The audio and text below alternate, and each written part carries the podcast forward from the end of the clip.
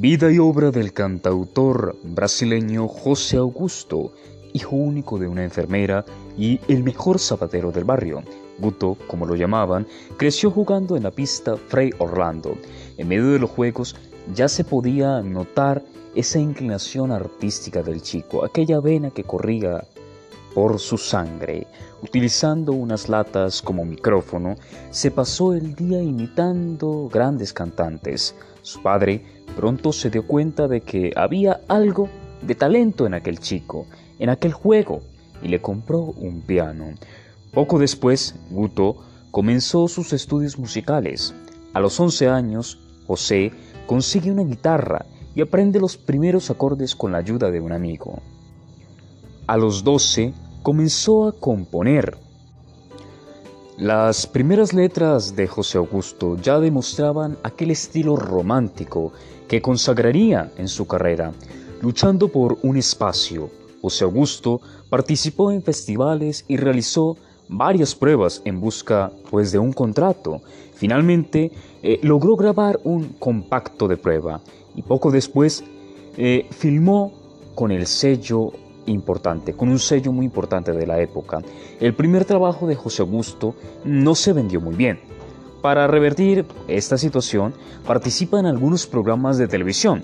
Luego graba un segundo compacto y le pega muy bien. La saca un poco más del estadio, al gusto del público. La canción de Uma Vale Tudo Tudo Nada Vida fue un éxito absoluto y aumentó la venta de más de 130 mil copias en solo tres meses. José Augusto se convirtió en el artista más vendido del, país.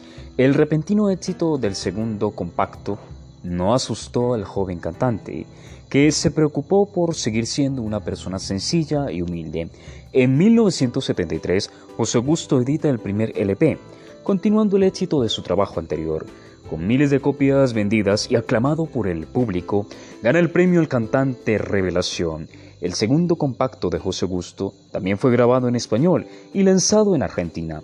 En poco tiempo, las canciones románticas ganaron las listas de éxitos en varios países latinoamericanos. En 1974, José Augusto ya tenía éxito en Brasil y en el exterior. A principios de este año grabó su primer disco y íntegramente en español, con una versión del tema Luz da Ribalta. La canción se convirtió en un éxito en varios países y consagró al cantante. Lo consagró en el tan aclamado mercado latino.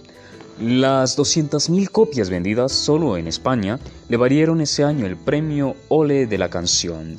El segundo álbum, llamado Palabras, Palabras, lo llevó de gira por eh, México, Venezuela y Paraguay. Poco después visitó Estados Unidos eh, para una serie de conciertos y presentaciones en programas de radio y también de televisión. En los años 80, José Augusto era un cantante experimentado y tenía una sólida trayectoria en el mercado internacional, pero la consagración en la radio brasileña se produjo en 1985 aproximadamente, con el estallido de la canción fantasías. Las letras románticas también tuvieron éxito en las pistas de telenovelas. Incluso José Augusto trabajó en algunas de ellas durante su carrera. Pudo compartir escenario con grandes nombres de la música internacional, sin mencionar los íconos de la música brasileña.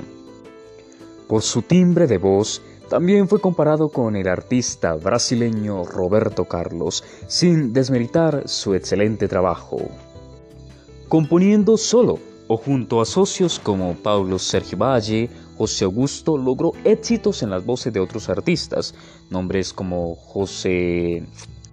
Algunos nombres por contar son Chita Oceone, Sorororo, Alcione, Luis y Airao y Fafa en Belén.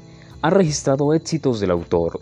José Augusto se consagró hablando de un tema que está presente en la vida de todos, las letras románticas bien dirigidas produjeron un gran número. Solo en el mercado latino se vendieron más de 5 millones de copias. En Brasil, la suma llega a casi 15 millones.